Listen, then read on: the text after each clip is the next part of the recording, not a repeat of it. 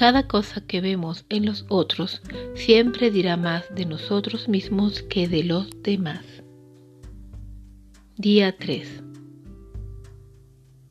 Ser reconocidos es una de las necesidades más básicas que tiene el ser humano.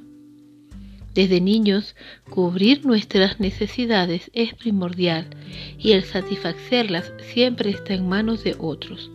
Sin embargo, al crecer, nos corresponde a cada uno hacernos responsables de nuestras necesidades.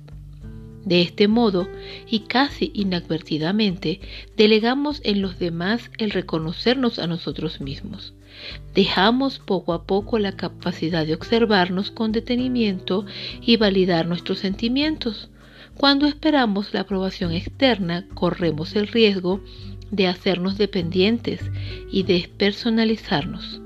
Si has hecho el ejercicio de observar a las personas en tu vida y hacer la lista de necesidades de al menos una de ellas, te darás cuenta lo fácil que es mirar hacia afuera, además de que efectivamente el otro puede necesitar cambiar muchas cosas. En este punto puedo preguntarte, ¿con base a qué determinaste las necesidades del otro? Muy posiblemente lo has hecho de acuerdo a algunas prioridades específicas que pueden estar vinculadas con lo intelectual, lo social, lo económico y hasta lo sexual. Ahora que ya has practicado mirando hacia afuera, vámonos hacia adentro. Puedes preguntarte, ¿qué necesito yo? ¿Por qué lo necesito? ¿Qué estoy haciendo para conseguirlo? ¿Cómo me siento por no tenerlo? Cada una de las necesidades que has visto en el otro ser humano, puedes planteártelas que tanto también son necesidades tuyas.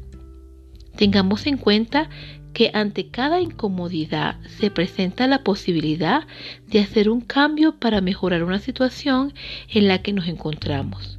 Pero la incomodidad no lo es todo para avanzar. Necesitamos saber qué es lo que queremos.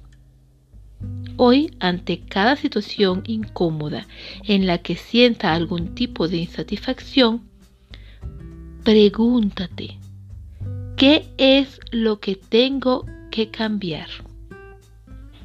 Con amor, Rocío.